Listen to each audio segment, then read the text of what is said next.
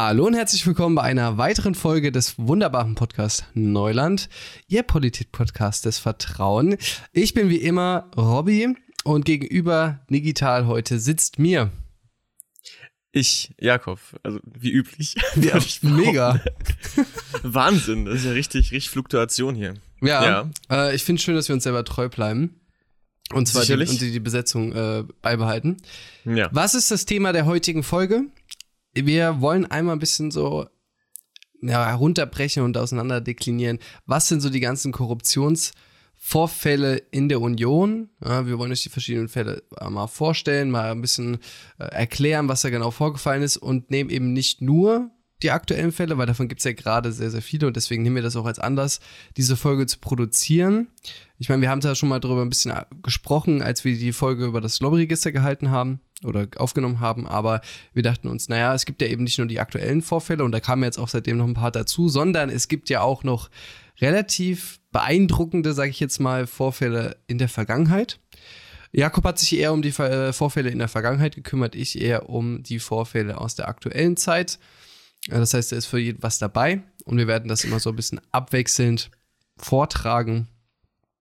Und ich denke mal, dann hat man so ein bisschen Gespür dafür, vielleicht am Ende, ob das alles Einzelfälle sind oder vielleicht ein systemisches Problem. Wir werden sehen. Zuvor aber, äh, hast du das mitbekommen, dass äh, jetzt Markus Söder gesagt hat, er will kan äh, Kanzlerkandidat werden? Ähm, nee, das habe ich tatsächlich nicht mitbekommen. Das hat er, das hat er heute, ähm, hat er eine Pressekonferenz vorhin, also es ist echt nicht lange her, eine halbe Stunde oder so. Aber das, das, ist sehr witzig, weil heute ist der 1. April. Ja, genau, deswegen. Ey, 1. April-Scherze, ne, die sind immer so bescheuert, ne? Ich finde das so dämlich. Ich habe das noch nie verstanden und fand es auch noch nie witzig. Ähm, nee, ich an sich auch nicht. Äh, allerdings, was ich schon immer mal machen wollte zum 1. April, ist ähm, dieser, dieser Klassiker von wegen auf so eine halb offene Tür so einen Wassereimer stellen und wenn jemand die Tür aufmacht, kriegt er einen Wassereimer über die Birne. Das fand ich ehrlich, das fand ich immer irgendwie witzig und das, äh, bis zum heutigen Tag möchte ich das eigentlich mal machen. Aber ist das wirklich ein April-Scherz? Ich dachte, April-Scherz ist dann immer so irgendwie sowas, sowas sagen und dann ist das nicht wahr und hahaha, das ist voll witzig. Also ich glaube, Streiche spielen gilt nach offizieller Definition als ein Aprilscherz. Okay. Ähm, ist das eigentlich so ein mich, deutsches Ding oder ist das so ein internationaler Tag des Verarschens? Uh. Ich kann mir richtig vorstellen, dass das eine richtige deutsche Erfindung ist, zu sagen, wir haben jetzt einen Tag, wo wir immer mal witzig sind. Stell dir mal vor, es gibt halt, also so Deutschland macht das und dann noch so ein richtig komisches Land, so in, in Moldawien oder so ist das auch so. so. so. Die Bulgaren begrüßen sich dann auch mit Witzen oder so. Das wäre geil. Ähm, ja, die schlagen sich an dem Tag ins Gesicht als Begrüßung oder so. Nein, Spaß. Das aber, aber ja, das wollte ich einfach nur mal anreißen, äh, dass, dass sich das äußert. Aber war das jetzt ein Aprilscherz oder war das? Ja, das war ein Aprilscherz. okay, gut. Sehr gut. Ähm, nee, nee, war, war super witzig. Ähm, Bro. Ähm, dann komme ich einfach mal zu meiner Frage. Ich hatte meine eigentliche Frage vergessen. Ähm, machen wir es einfach so: lieber Sommer- oder lieber Winterurlaub? Ähm, ich würde. Ja, schon Sommer, glaube ich. Echt jetzt? Ja. Da bin ich auf jeden Fall, da bin ich konträr. Aber bist du so eine, bist du so eine Wintersportmaus? Nee, wa? Es hat halt beides seine geilen Sachen, ne? Ich überlege halt gerade, weil jetzt mittlerweile durch Klimawandel, Gott sei Dank ist es in Deutschland auch im Sommer richtig schön warm. Aber Sommerurlaub ist halt immer dann, weiß nicht, da ist die Stimmung besser generell. Ich finde halt im Sommer ist einfach, oder generell Frühjahr, Sommer ist die Stimmung einfach besser, die Mut. Und dementsprechend macht es, glaube ich, einfach mehr Fun, wenn du dann mit Freunden oder mit deiner Familie irgendwo hinfährst und dann irgendwas, weiß nicht, so kulturmäßig, wenn man sich das so für einen Tag äh, einreden möchte und dann doch wieder nur säuft. Aber da. es geht auch beides, du kannst es verbinden tatsächlich. Ja, das glaube ich Aber, bei dir auf jeden Fall. Äh, ja. oder einfach so an den Strand fährst. Aber Winterurlaub ist auch cool. Winter, fährst du Ski Aber würdest, ah, ja, komm, pass auf. Winterurlaub ohne Alkohol, fändest du das auch noch cool? Ja. Okay. Ja, es hat beides was. Aber ich, ich sage jetzt einfach Sommerurlaub. Aber so, fährst du Ski oder Snowboard? Oder bist du, bist du ein, bist du ein Also ich hab, bin, bin äh, lange Ski gefahren. Ja. Aber ich habe auch mal ein bisschen Snowboard probiert und nicht so erfolgreich. Okay. und du? Ähm, ich bin äh, Ski gefahren, nicht so erfolgreich und dann Snowboard, aber das ging dann, das ging dann äh, bedeutend besser. Ich glaube ah, seit, okay. seit über zehn Jahren fahre ich Snowboard, ja. Nee, Snowboard ist wirklich, also wirklich Killer und deswegen finde ich es auch geiler als. Ähm, ja, es sieht doch einfach besser als Sommerurlaub. Aus. Also erstens sieht es cooler aus als Ski, das ist halt einfach ein Fakt und jeder, der was anderes sagt, ist äh, ein Skifahrer, nehme ich mal stark an. ähm, aber ich finde ich finde die Landschaft halt einfach beim im, im, äh, im Winterurlaub geiler. Also so die Berge und wenn dann am besten irgendwie nach Kaiserwetter ist, also mit Sonne, blauer Himmel und so. Ehrlicherweise finde ja, ich, kann das, das kann, das kann Strand nicht toppen. Ich finde persönlich, es kann Strand nicht toppen. Aber gut, ähm, geschenkt äh, gegen, pass auf, gehen wir von geschenkt äh, zu Geschenken und zwar für, für Wahlkämpfe oder Politiker. Überleitung Heute. können wir. Ich wollte mal ganz kurz vor, vor, von weg ja. äh, einfach äh, aus dem Abgeordnetengesetz zitieren, nämlich, äh, nur mal so für euch jetzt Information, die Ausübung des Mandats steht im Mittelpunkt der Tätigkeit eines Mitglieds des Bundestages. Wenn man es jetzt mal so bezieht, und generell sollte das ja eigentlich auch so für alle anderen Mandate gelten, die jetzt von so einer Bedeutung sind. Also das nur einfach nur mal hier hingestellt und jetzt können wir anfangen mit der mit der Folge. Genau, und dann würde ich sagen, ähm, fange ich gleich mal an. Und zwar, ähm, das ist zwar alles ein bisschen verstrickt, aber wir nehmen jetzt einfach mal das, das, ähm, das dickste Ding, ähm, sozusagen. Ja. Ähm, und das ist äh, natürlich, das ist natürlich die große, große Spendenaffäre der CDU. Ähm, äh, primär, also alles unter, unter Kohl ähm, passiert als Kanzler. Der war ja 82 Kanzler, vorher allerdings schon in tragenden ähm, Funktionen tätig in der CDU. der längste regierende Kanzler in Deutschland ähm, bisher und wird auch so bleiben, weil Angela Merkel ja jetzt aufhört. Ähm, wie kam das Ganze ans Licht, ans Licht, die Spendenaffäre der CDU und was war das eigentlich? Ähm, fast so ein bisschen durch Zufall. Also 1999 erließ das Amtsgericht Augsburg einen Haftbefehl gegen den damaligen CDU-Schatzmeister Kiep. Der Grund, ähm, er soll in einem Schweizer Grenzort einen Koffer voll Geld angenommen haben. Darin befand sich eine Million D-Mark. Das klingt schon mal, das klingt schon mal erstmal geil. Das klingt wie in so, in so einem richtig schlechten Thriller. ähm, Und vor allem eine Million war früher noch mal mehr als heute, ne? Ja, safe. Ähm, noch besser kommt's aber jetzt. Äh, der Koffer kam nicht von einem Waffenhändler. ähm, ein Waffenhändler namens äh, Schreiber. Die Frage ist natürlich, warum ähm, gibt er in einem Schweizer Grenzort einfach einen Koffer mit einer Million D-Mark ähm, an irgendeinen CDU-Schatzmeister. Ähm, da gibt's verschiedene Theorien. Also erstmal ist es wahrscheinlich einfach nur Bestechungsgeld, aber äh, wofür? Ähm, 1991 hat ThyssenKrupp, ähm, der Waffenhersteller ThyssenKrupp, einen Vertrag mit Saudi-Arabien abgeschlossen. Da ging es um Panzer, die auch zum Angriff eingesetzt werden können. Ähm, bei einer solchen Lieferung muss allerdings der Bundessicherheitsrat zustimmen. Wer saß da drin zum Zeitpunkt? Äh, Kanzler Kohl, Verteidigungsminister Stoltenberg, Außenminister Genscher und Wirtschaftsminister Möllemann. Die waren erst kritisch, ähm, da Saudi-Arabien als Krisengebiet eingestuft wurde. Allerdings hat man irgendwann gesagt, okay, machen wir trotzdem. Denn ThyssenKrupp hat sich an diesen Waffenhändler Schreiber gewandt und äh, der hat den Kontakt zu Keep hergestellt und dann gab es eine Million für die Partei. Ähm, später kam wohl heraus, es waren wohl 1,3 Millionen, ähm, die der Keep und andere nochmal ein bisschen unter sich aufgeteilt haben. Also selbst da wurde es nochmal ehrenloser. Ähm, und diese Ermittlung hat auf jeden Fall dann den Stein ins Rollen gebracht. Und im Laufe der Ermittlungen wurden sogenannte schwarze Kassen entdeckt, also basically schwarze Konten, versteckte Konten sozusagen, ähm, mit mehreren, mehreren, mehreren, mehreren Millionen Euro, ähm, die nie in den Rechenschaftsberichten der CDU aufgetaucht sind. Ähm, Später haben sich verschiedene Politiker dazu geäußert, unter anderem auch Helmut Kohl, ähm, der vor allem von äh, vier bis fünf Großspendern dort gesprochen hat, denen er allerdings äh, sein Ehrenwort, was bei versteckten Spenden natürlich sehr, sehr witzig ist, irgendwie ein bisschen konkurrierend, ja. sein Ehrenwort gegeben hat, ihre Namen nicht zu nennen. Die Namen sind bis heute nicht bekannt und auch in der CDU sind sie nicht bekannt. Jedenfalls äh, nennt sie keiner. Ähm, Kohl hat allerdings, hat allerdings auch gesagt, ähm, das Geld war nicht für ihn persönlich, sondern für die Interessen seiner Partei. Ähm, warum macht's das jetzt nicht wirklich besser als die Skandale, äh, zu denen dann ja auch Robby kommt, wo dann wirklich Geld an Abgeordnete geflossen ist über Umwege? Ähm, naja, die CDU hat dieses Geld genutzt, um basically Wahlkampf für sich zu machen. Also wir reden hier von äh, Parteiveranstaltungen oder anderen öffentlichkeitswirksamen CDU-Veranstaltungen, die dadurch finanziert wurden. Ähm, die, als die haben mal Fake-Briefe an ihre Mitglieder geschickt äh, mit gefakten Unterschriften von Kohl, die so aussahen, als hätte sie alle selber unterschrieben, war aber Maschinerie, hat nochmal 800.000 gekostet, ähm, um Umfragen wurden in Auftrag gegeben. Also Meinungsumfragen und so weiter und so fort. Das heißt, die CDU hat aktiv dieses Schwarzgeld genutzt, um für sich öffentlichkeitswirksam Stimmen zu machen und auf Stimmfang zu gehen. Ähm, das geht natürlich nicht, äh, aber das wurde halt dafür genutzt. Ähm, neben Wolf, äh, neben dem Helmut Kohl ist Wolfgang Schäuble wohl noch der prominenteste. Ähm, der hat sich auch mal ein Köfferchen geben lassen. Witzigerweise auch von diesem äh, Waffenlieferanten. Ähm, Wolfgang Schäuble, vielleicht noch als kurzer Hinweis dazu, ist der Abgeordnete mit der längsten Mandatszeit äh, im Bundestag, also der längste parlamentarische Abgeordnete, ähm, und ist im Moment Bundestagspräsident.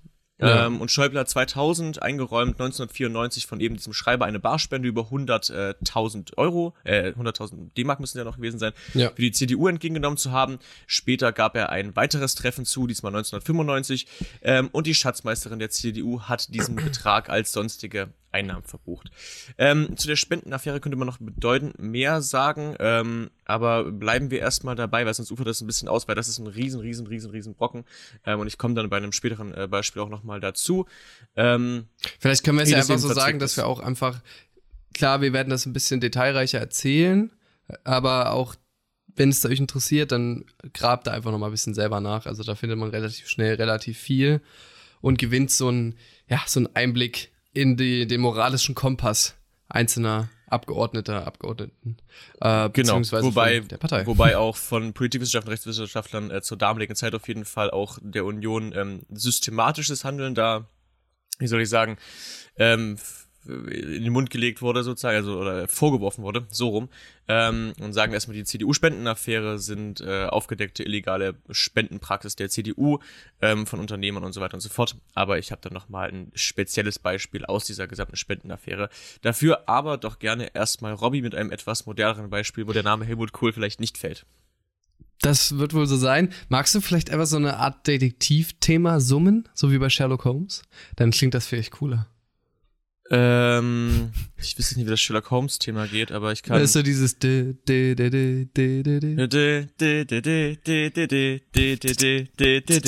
Georg Nüsslein. Weil ich hatte jetzt spontan, ich hatte spontan die Pink Panther Melodie im Kopf, also gesagt das Detektivthema. Ich weiß jetzt nicht. Stimmt, das wäre auch eine gute Idee gewesen. Aber gut, wir schweifen ab. Wir fangen an ähm, in der aktuellen Zeit mit dem Herrn Georg Nüsslein. Der ist ja, glaube ich, relativ vielen Begriff, der, der ist, ist glaube ich, so mit der prominenteste Name, der jetzt, oder was heißt prominent, aber das ist der, sag mal, frequenzmäßig am häufigsten aufgetretene Name.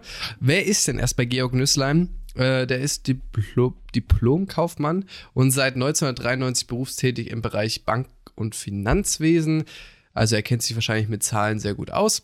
Er ist Mitglied des Bundestags seit 2002 also sein Wahlkreis ist Neu-Ulm, er ist in der CSU und er ist stellvertretender Vorsitzender der CDU-CSU-Bundestagsfraktion von Januar 2014 bis März 2021. Äh, ich werde es nachher nochmal erwähnen, aber er ist ja jetzt aus der Fraktion ausgetreten. Was ist jetzt äh, der Vorwurf bzw. der Verdacht? Also, er soll ähm, bei der Vermi oder die Vermittlung eines Maskenherstellers, ein Textilhersteller aus Hessen, ähm, beziehungsweise eben die Vermittlung von Atemschutzmasken an die Bundesregierung und bayerische Landesregierung im Frühjahr 2020 äh, vorangetrieben haben. Kurz dazu was, per se ist das ja nicht schlimm, wenn sich PolitikerInnen dafür einsetzen, dass Masken gerade in der Situation wie letztes Frühjahr, wo eben wenig Masken da waren, der Bundesgesundheitsminister hat oder auch generell viele Gesundheitsministerien haben äh, Masken nach Masken gesucht und da ist es eigentlich auch nur logisch, dass halt äh, äh, PolitikerInnen vielleicht aus ihrem Wahlkreis ein Unternehmen haben, das das machen könnte und das an die herantragen. Deswegen, das ist per se jetzt nicht schlimm. Schl Komisch wird es nur, wenn dann Geld fließt. Und der Vorwurf ist nämlich, dass Nüsslein dafür die Provision von mindestens 660.000 Euro erhalten haben soll. Äh, das Geld floss an seine Firma Tectum Holding GmbH und dieses Geld sollte auch, soll auch nicht versteuert worden sein. Ähm, denn das ist auch ganz witzig wieder, da ist die Karibik mal wieder mit dabei. Denn irgendwie dieses Geld davon, für diese Provision floss über die Karibik, über dort Briefkastenfirmen an seine Tectum Holding GmbH. Und natürlich ist hier der, der moralische Vorwurf, und das ist ja auch generell, was jetzt zumindest alle diese Maskenaffären äh, betrifft, der Vorwurf, dass eben der moralische Kompass nicht ganz so genau ist, beziehungsweise dass man sich eben in so einer schlimmen oder Situation, in so einer Krise nochmal persönlich bereichert hat. Ähm, was sind jetzt die Konsequenzen daraus? Die Generalstaatsanwaltschaft München ermittelt wegen des Anfangsverdachts der Bestechlichkeit und Bestechung von Mandra Mandatsträgern sowie natürlich Steuerhinterziehung. Steuerhinterziehung. Ich habe nochmal den Paragraphen dafür rausgesucht. Das ist nämlich der Paragraph 108e aus dem Strafgesetzbuch. Wer als Mitglied einer Volksvertretung des Bundes oder der Länder einen ungerechtfertigten Vorteil für sich oder einen Dritten als Gegenleistung dafür fordert, sich versprechen lässt oder annimmt, dass er bei der Wahrnehmung seines Mandats eine Handlung im Auftrag oder auf Weisung vornehme oder unterlasse. Äh, wichtig, das ist natürlich, da ist es immer so ein bisschen der Knackpunkt. Das muss in seiner Funktion oder generell, wenn dieser Vorwurf halten soll, muss es in der Funktion als Mandatsträger, Mandatsträgerin äh, geschehen sein. Und das ist manchmal so ein kleines Schlupfloch, sage ich jetzt mal. Da haben wir auch gleich noch einen anderen, der das, äh, glaube ich, par excellence beherrscht. Und genau, was ist jetzt persönlich passiert? Er hat jetzt den Fraktionsvize abgegeben, seine Immunität. Also Immunität heißt eben, dass man als Mandatsträger, als Mandatsträgerin oder Amtsträger, Amtsträgerin Schutz vor Strafverfolgung eine, äh, hat. Und die wurde aufgehoben.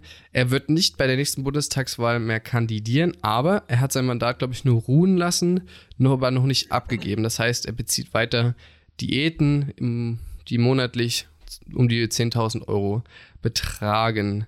Und dann noch ein kleines Update, das ist jetzt erst vor kurzem rausgekommen. Möglicherweise ist die Summe, die er bekommen hat, noch höher, denn äh, neue Berichte zeigen irgendwie, dass zwei Politiker, zwei CSU-Politiker, Georg Nüsslein und Alfred Sauter, dazu kommen wir gleich noch, äh, und drei weitere Beteiligte insgesamt so fünf bis sechs Millionen Euro als Provision erhalt haben, erhalten haben sollen für diese Massendeals.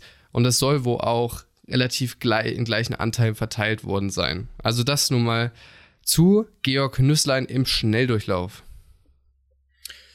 Genau. Ehrlicherweise mit, mit jedem, mit jedem äh, Bit wird man irgendwie ein bisschen saurer, weil es da wirklich ähm, so, so viel gibt. Wir haben uns versucht, auf die wichtigsten Sachen da zu fokussieren. Ja, es sind schon viele, ja. Es sind nämlich wirklich, wirklich, wirklich viele, ehrlicherweise. Ähm, gut. Äh, kommen wir zur äh, Flick-Affäre, die ich noch auf meinem Zettelchen hätte, äh, beziehungsweise die Flick-Parteispenden-Affäre.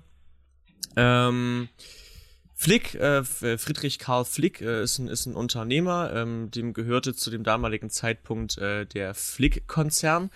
Ähm, wer hätte das gedacht? Äh, gegründet von seinem Vater, wenn ich recht im Sinne Friedrich Flick, ähm, besonders im Rüstung, Rüstungsbereich aktiv und natürlich ähm, mega krass profitiert unter dem NS-Regime. Wie könnte das anders sein? Unter anderem beteiligt an der Enteignung jüdischer Unternehmen und so weiter und so fort. Äh, Zwangsarbeit, ähm, you name it. Also äh, Drecksfirma, basically. Ähm, Zumindest in der Vergangenheit. Ja. Ähm, ebenfalls mehr oder minder zufällig entdeckt, das Ganze, diese Spenden. Denn äh, Steuerfahnder haben im Zuge eines anderen Verfahrens mal in die Bücher von, von Flick äh, bzw. seinen Managern geguckt ähm, und haben Vermerke gefunden, die darauf hingedeutet haben, und die haben sich später dann auch erhärtet, ähm, dass knapp eine Million Mark, ich, ich glaube 925.000 D-Mark, an den damaligen bayerischen Ministerpräsidenten Franz Josef Strauß geflossen sind, also ich sag mal, der, der CSUler schlechthin. Ähm, Flick hat das später zugegeben, den bayerischen Ministerpräsidenten mehrfach hohe Geldbeträge zur Verfügung gestellt zu haben. Ähm, dann aber natürlich auch an die anderen Parteien. Wie kam es eventuell dazu? Ähm, Flick hat 1975 Daimler-Benz-Aktien verkauft und 1,9 Milliarden daraus erzielt. Ähm, daraufhin hat er Steuerbefreiungsanträge für die Wiederanlage ähm, dieses Gelds, Geldes gestellt. Die meisten wurden tatsächlich genehmigt. Ähm, und 1981 wurde dann, äh, wurde dann bekannt, ähm, dass in einem Zeitraum von 21 Jahren, nämlich zwischen 1969 und 1980, ähm, Flick beziehungsweise seine Manager und seine, seine Leute, die halt da eben das Geld verteilen, ähm, an die drei großen Parteien in Deutschland gespendet haben. Da gingen rund 15 Millionen Mark an die CDU, CSU, 6,5 Millionen Mark an die FDP und auch die SPD äh, durfte ein bisschen was abhaben und zwar, beziehungsweise genommen, äh, 4,3 Millionen äh, ging an die SPD. Das Ganze natürlich am Finanzamt vorbei. Wie könnte es anders sein?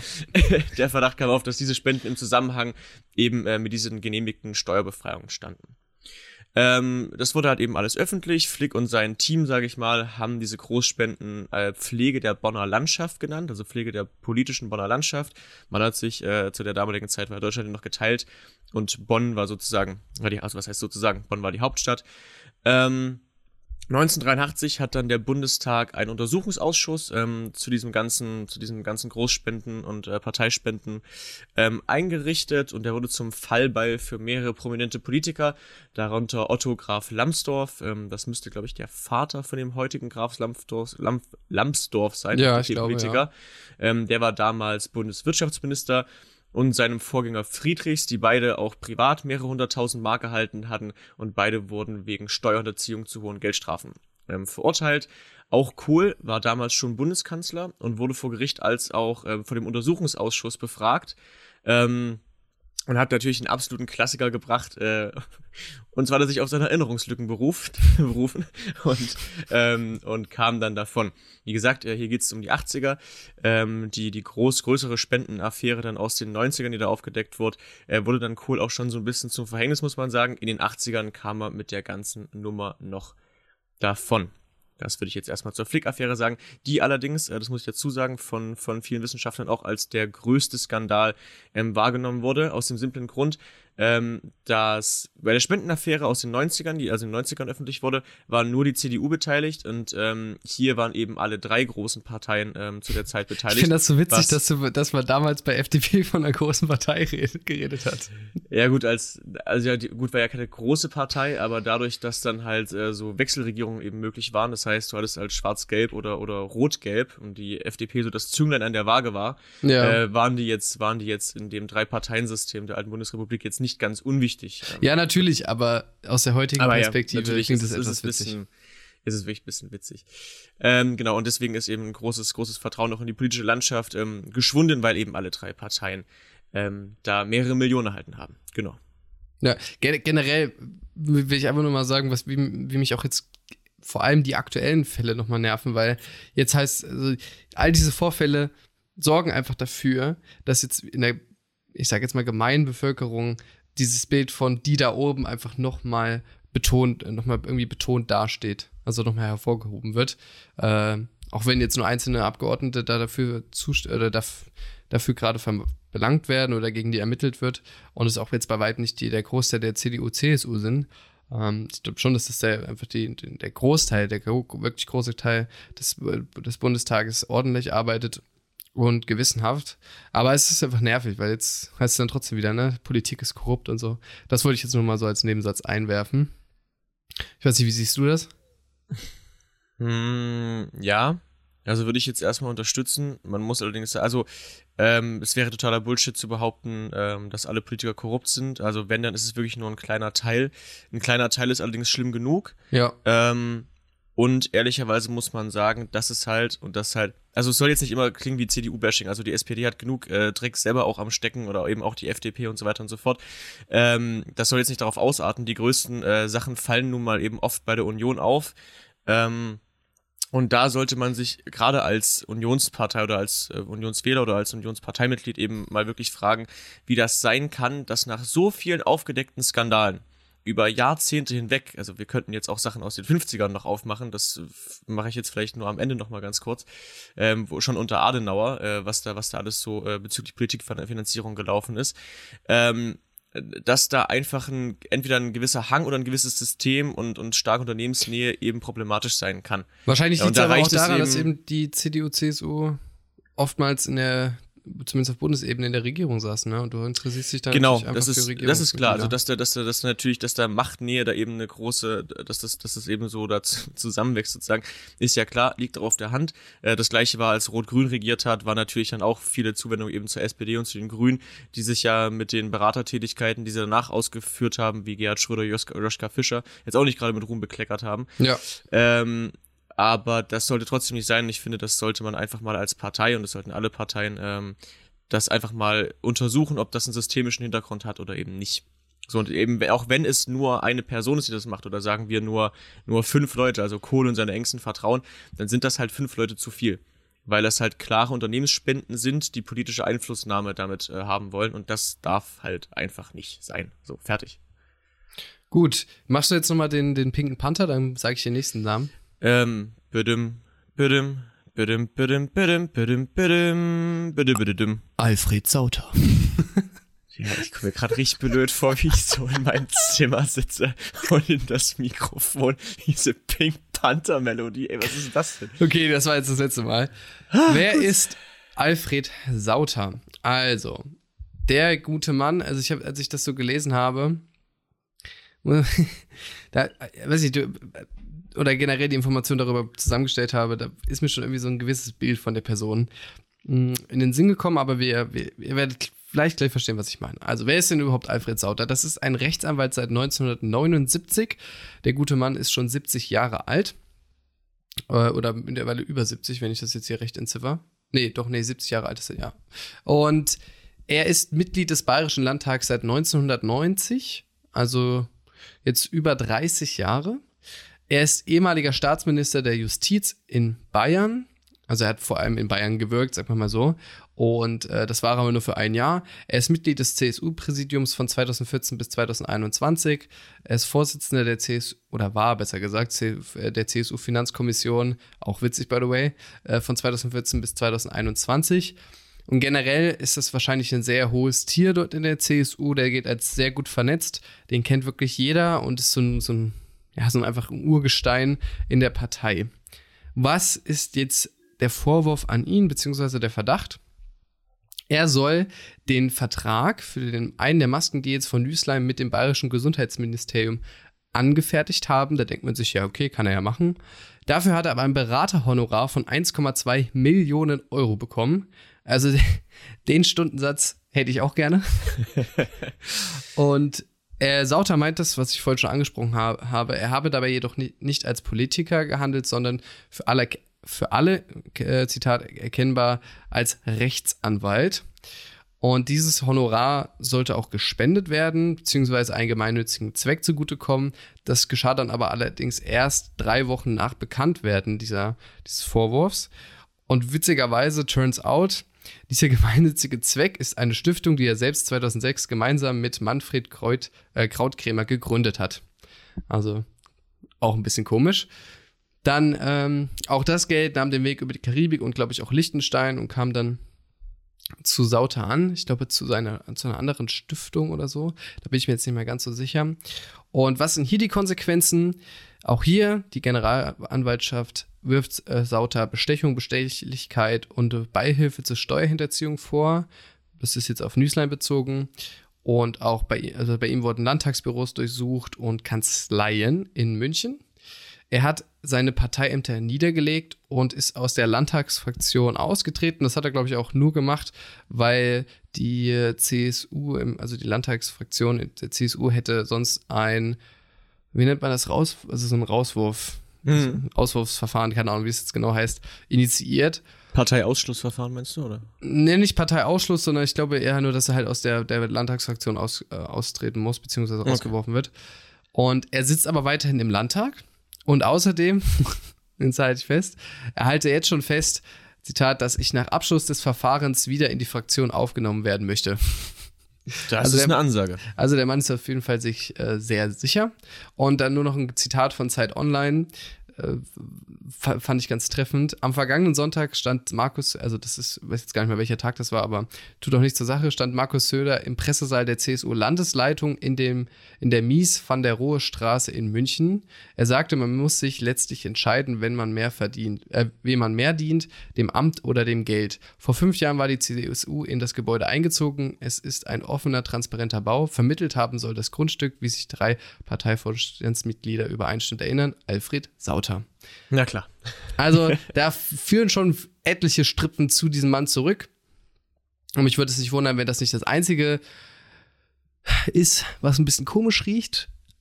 Aber ja, der soll wohl, also allein die, die, diese Aussage, dass er halt wahrscheinlich fest damit rechnet, dass das nichts ist und er danach wieder in den Landtag, in die Fraktion kann. Gut, das ist also Alfred Sauter. Gut, dann schaue ich mal, was wir hier noch so auf der Liste haben. Ähm, vielleicht mal einen kurzen Zwischendurch. Ähm, die Leuna-Affäre. der geht wirklich ganz fix. Ähm, da geht es um circa 30 Millionen Mark, die die französische Regierung für den Wahlkampf von äh, Helmut Kohl im Jahr äh, 1992 beigesteuert haben soll. Ähm, Grund hierfür war eine von der französischen, ich, wenn ich mich rechnen, sind auch von der deutschen äh, Regierung, ähm, gewünschte Aktion oder Übernahme, die Leuna-Raffinerien aufzukaufen. Das ist ein Unternehmen aus Sachsen-Anhalt, wenn ich mich recht entsinne.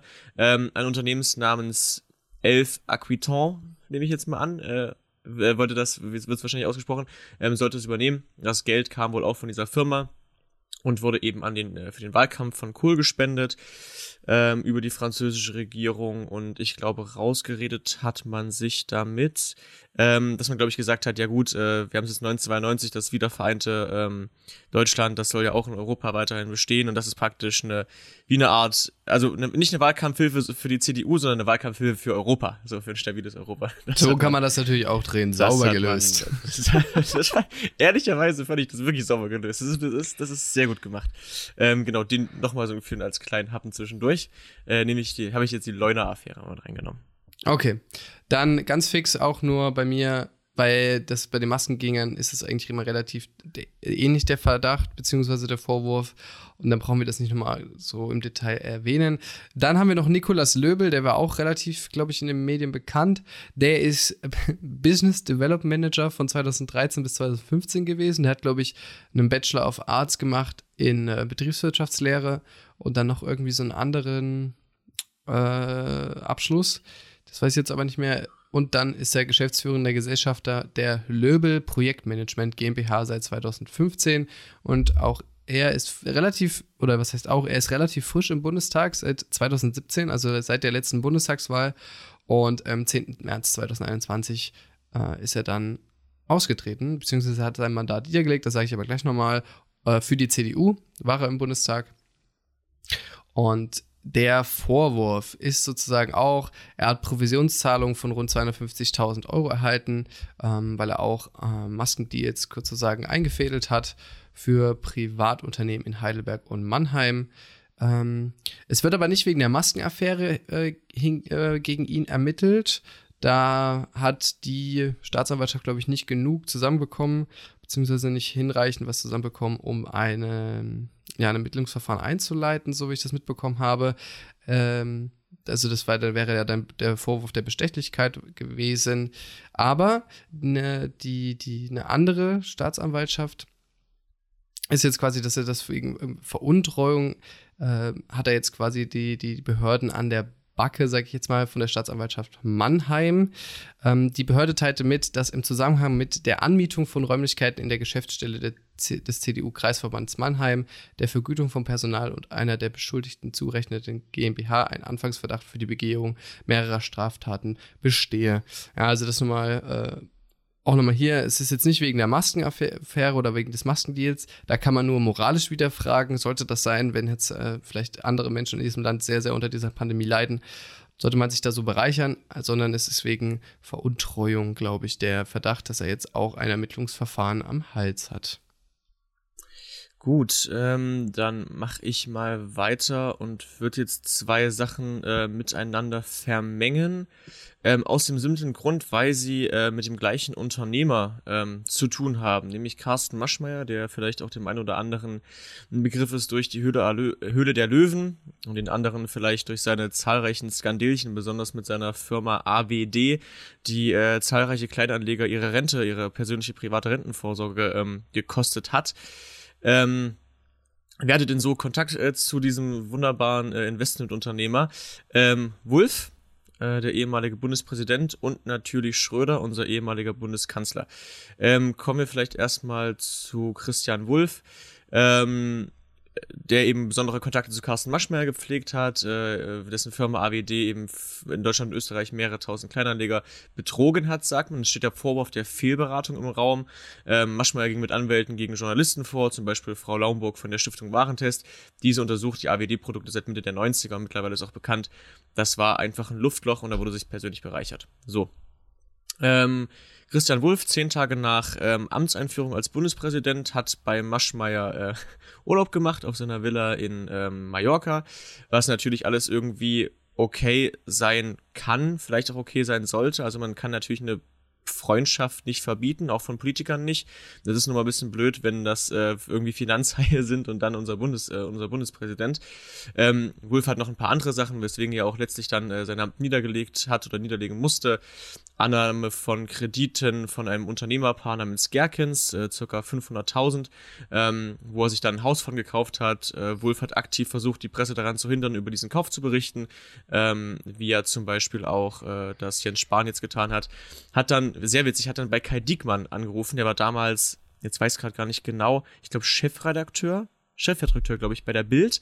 Ähm, und Wolf war tatsächlich so blöd, ihm diese Ansage, die er machen wollte, auf Band zu sprechen. Das heißt, die war dann halt auch einfach verfügbar.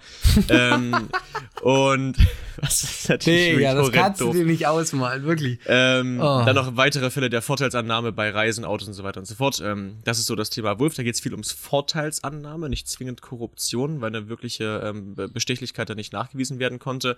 Ähm, Schröder zum Beispiel hat von äh, Maschmeyer 56.000 D-Mark damals auch ähm, für eine Anzeigenkampagne angenommen ähm, und so weiter und so fort. Das vielleicht nochmal als kleines Beispiel, wie ähm, logischerweise natürlich auch SPDler ganz, ganz easy ähm, eine Verstrickung zu ähm, Geschäftsleuten haben können, die so persönlich unterstützen.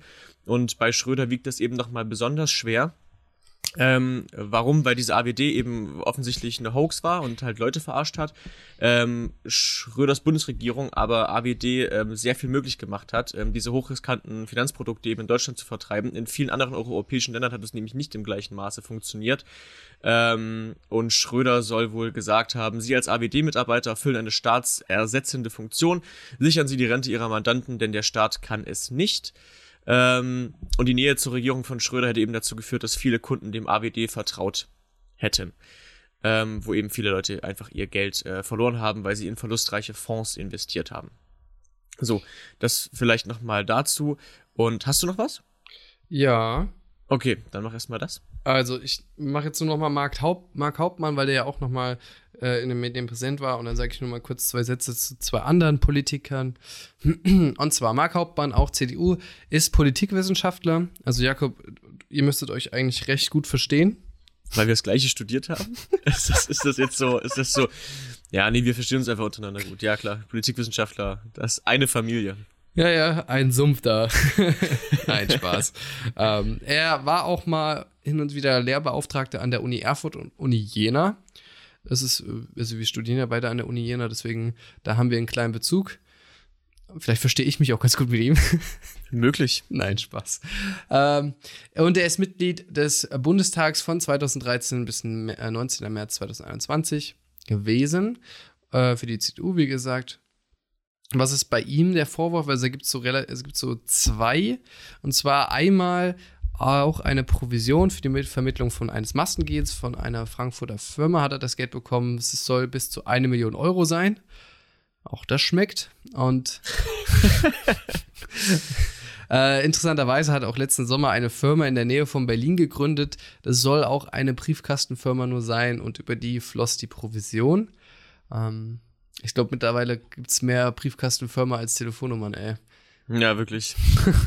das ist eine schöne Menge. Ja, und dann der zweite Vorwurf, ich glaube, der ist sogar ein bisschen bekannter, nämlich er hat Geld von Aserbaidschan erhalten, ähm, um sich im Gegenzug für diese einzusetzen. Vielleicht nochmal zwei Sätze zu, oder ein Satz zu Aserbaidschan. Kann man schon sagen, dass das ein autoritäres, eine autoritäre Regierung ist. Safe. Und äh, Korruption, ja, wird da, glaube ich, groß geschrieben. Sagen wir mal so viel dazu. Vielleicht könnte man da auch irgendwann mal in der Zukunft, falls es euch interessiert, eine Folge dazu machen. Was ist jetzt quasi, also wie ist das jetzt genau passiert? Und zwar, ähm, er hat Werbe oder quasi im Südthüringen-Kurier wurden Werbeanzeigen für Tourismusaufenthalte in Aserbaidschan geschaltet. Jetzt erstmal, was der Südthüringen-Kurier? Das ist halt wie so eine Art Zeitschrift, auch relativ regional, also Südthüringen, obviously. Der Herausgeber ist Marc Hauptmann. Ähm, und der Kostenpunkt für diese Anzeigen sind auch 16.000 Euro gewesen. Also schmeckt auch. Äh, und äh, ja, genau, hier besteht eben der Verdacht der Vorteilsnahme. Und zum Beispiel auch hat er Oktober 2018 eine Reise in die aserbaidschanische Hauptstadt zu Gesprächen mit Wirtschaftsminister, Energieminister und weitere Wirtschaftsvertretern ähm, getätigt. Also hier ist sozusagen, ne, man gibt ihm Geld und dafür kommst du mal zu uns, du legst irgendwann mal ein gutes Wort ein Und witzigerweise, rate mal, wer auch 2018 gleich zweimal nach Aserbaidschan gereist ist und auch gute Beziehungen dahin pflegt. Na, sag's schon. Nikolas Löbel. Also. nee, wirklich. Kannst du nicht ausmalen, wirklich. Äh, ich frage mich auch gerade ehrlicherweise so, ob einfach nur diejenigen, die das wirklich dilettantisch angestellt haben, aufgeflogen sind und eigentlich wirklich die Guten Safe. das weiterhin machen. Aber das ist, glaube ich, naja, das werden wir wahrscheinlich dann nie erfahren. Wir hoffen es mal nicht. Und was sind die Konsequenzen? Er hat sein Bundestagsmandat abgelegt, er ist aus der CDU ausgetreten und auch hier Ermittlungen wegen Bestechlichkeit bezüglich der Maskenaffäre, also jetzt nicht wegen des Aserbaidschan, Aserbaidschan-Dings. Ja, und seine Wahlkreisbüros wurden vom LKA durchsucht. So, dann nur noch zwei kleine Sachen. Ähm, und zwar Axel Fischer, er ist Mitglied des, Bundes, Mitglied des Bundestags CDU. Der soll auch Annahme von Gelder, also von Aserbaidschan Gelder angenommen haben. Aserbaidschan auch wirklich so ein Thema anscheinend. Ähm, und die Generalstaatsanwalt, Generalstaatsanwaltschaft München sagt, äh, das zitiere ich jetzt einfach mal, ähm, da ist eben die Aufforderung, bei Anträgen und Abstimmungen bei verschiedenen zu ähm, oder zu verschiedenen Resolutionen sowie bei der Besetzung von Funktionen und Kommissionen des Europarats Einfluss im Sinne von Delegierten des Staates Aserbaidschan, Aserbaidschan zu nehmen. Also das ist halt mitunter schon wirklich das Schlimmste, was du machen kannst. Du nimmst Geld von jemandem an, um halt in den seinen Gunsten abzustimmen. Ähm, aber wie gesagt, er selber sagt, die, Vor äh, die Vorwürfe sind haltlos und ist jetzt auch noch nicht belegt. Aber die stehen zumindest im Raum. Und dann Joachim Pfeiffer, das ist jetzt das Letzte, was ich noch zu sagen habe. Der ist auch Mitglied des Bundestags, auch von der CDU. Ähm, nur mal ganz kurz hier vielleicht nochmal das Diäten, ja, das ist jetzt sozusagen die, die, die, eine, eine Prämie sozusagen für einen Verdienstausfall, der, beziehungsweise diese Verdienstausfälle ausgleichen, ist ja so ungefähr 10.000 Euro im Monat. Und damit soll zum Beispiel auch ein Büro im Wahlkreisbüro finanziert werden. Ja, und dieser Pfeifer teilt sich das Wahlkreisbüro mit dem Honorarkonsul von Mon Montenegro, Volker C. Das ist quasi eine nicht vergütete ja, Interessensvertretung durch halt einen, jetzt in dem Fall einen Deutschen, für eben das jeweilige Land. Und beide sind. Büro-WG. Genau, und beide sind im selben Büro. Erste Frage, wohin geht die Miete? Zweite Frage, ist da nicht auch wieder so die, kann das nicht gefährlich werden, dass man sich da ein bisschen beeinflussen lässt? Und auch hier ähm, hat der gute Herr Pfeiffer ähm, Reisen nach Montenegro mit Volker C. im Februar 2020 getätigt. Ähm, genau, also außerdem zwei von ihm gegründete Firmen haben dieselbe Telefonnummer wie sein Wahlkreisbüro nach Zeit Online. Also das sind auch so ein paar Vorwürfe und das sind wie gesagt nicht alle und äh, wahrscheinlich auch nicht die letzten. Aber wenn ihr da Lust drauf habt, dann könnt ihr euch gerne weiter informieren. Wir wollten euch einfach mal so einen Überblick geben, was alles so in der CDU, CSU los ist. Und wir haben jetzt auch ganz schön viel gela lange gelabert, merke ich gerade. John? Ja, safe. Ähm, vielleicht nur zum Abschluss. Ähm, genau, also da waren jetzt viele Sachen dabei. Also äh, der größte Teil ist natürlich obviously belegt. Ähm, andere Sachen sind nur sehr, sehr starke Indizien, beziehungsweise haben so ein bisschen ein, ein Geschmäckle, wo man sagt, so auf einmal fließt Geld und dann wird eine Entscheidung getroffen. Das sind natürlich Dinge, die kann man, die kann man juristisch oft nicht nachweisen. Das ist, das ist, denke ich, klar. Ähm, weil wie auch, also das Geld geflossen, wird so entschieden, aber das äh, riecht natürlich oft oder klingt oft danach, ähm, dass dem dann so ist. Äh, deswegen äh, haben wir jetzt natürlich auch nur Sachen genommen, nicht unsere eigene Meinung, sondern das, was halt von Journalisten öffentlich gemacht wurde, ähm, was zum großen Teil natürlich auch eben dann deren Vermutung, äh, Vermutungen sind oder was eben in Untersuchungsausschüssen ähm, des Bundestages da ähm, zum Tragen kam. Vielleicht noch mal als Hinweis, das kann man sich alles auch, wenn man Bock hat, mal als Doku ähm, geben. Also auf YouTube einfach irgendwie, was weiß ich, äh, die schwarzen Kassen des Helmut Kohl. Da geht es um um, um die Spendenaffäre im weitesten Sinne, ist von der ARD. Ähm, dann äh, gibt es Dokus ähm, zur AWD und zu Carsten Maschmeyer und dessen Nähe zur Politik. Ähm, es gibt äh, die, die Doku ähm, Die großen Affären in Deutschland, die Flickmillion äh, 1982. Ähm, es gibt noch bedeutend mehr Affären. Wir haben uns jetzt darauf ähm, konzentriert, die zu nehmen, wo, äh, sagen wir, Geld fließt und ähm, der Verdacht der politischen ähm, also der politischen Annäherung da eben im Raum steht und dass da äh, sich ein bisschen eingekauft wurde ähm, gegenüber politischen Entscheidungsträgern. Darauf haben wir jetzt, uns jetzt fokussiert. Es gibt natürlich noch andere Skandale und Affären und äh, hast du nicht gesehen. Wir haben uns ja zum Beispiel jetzt noch nicht, nichts, zu sagen, nichts gesagt zu dem ja, sehr nahen Verhältnis von Julia Knöckner zu einigen Unternehmen oder auch zu, zu Jens Spahn aktuell mit seiner Villa und dem, ich sag mal, wie sagt man, dem, dem, dem Vorgehen gegenüber Journalisten, die darüber berichten wollen. Ähm, genau, das hätte man auch reinnehmen können. Das haben wir jetzt aber einfach nochmal rausgelassen, weil es ja eben auch momentan viel besprochen wird. Es gäbe auch Dinge, die noch weiter zurückliegen als Kohl. Ähm, da geht es dann zum Beispiel auch, auch um, um schwarze Kassen und um äh, Geld, was die CDU-Kassen in den 50er gefüllt hat, äh, was zwei Nazis damals außer Landes geschafft haben, in die Schweiz. Ähm, wen das irgendwie interessieren sollte, da gibt es natürlich auch irgendwie Dogus Oktogon-Affäre hieß das, schwarze Kassen der CDU, CSU, Dokumentation der Machtkonstruktion von Arte, also eine deutsch-französische Zusammenarbeit. Ähm, kann man sich alles ähm, geben, wenn man darauf Lust hat. Ähm, wir wissen natürlich, das war heute alles sehr unionslastig, ist dem geschuldet, dass A, äh, dort die meisten Skandälchen vorliegen und eben der aktuellen Situation. Soll jetzt nicht zwingend äh, CDU-Bashing sein, ähm, aber nur noch mal eine kleine Darstellung, was so in den letzten wir Jahrzehnten auch, ebenso gelaufen ist. Wir können auch gerne noch mal eine Folge irgendwann später machen, wo wir das an, auf die anderen Parteien auch noch mal quasi übertragen und dort mal gucken. Bisschen Kram da. Vielleicht haben wir dann einfach mal das, dieses äh, Detektiv-Intro einfach mal aufgenommen und können das so schön musikalisch einspielen.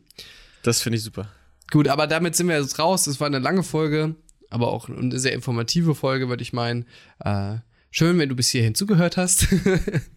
wir sprechen dich einen letzten verbleibenden Hörer an, der noch da ist. Ja, Hallo. Wir Schön, vergessen hat auf Pause zu, also schreib, ja, genau.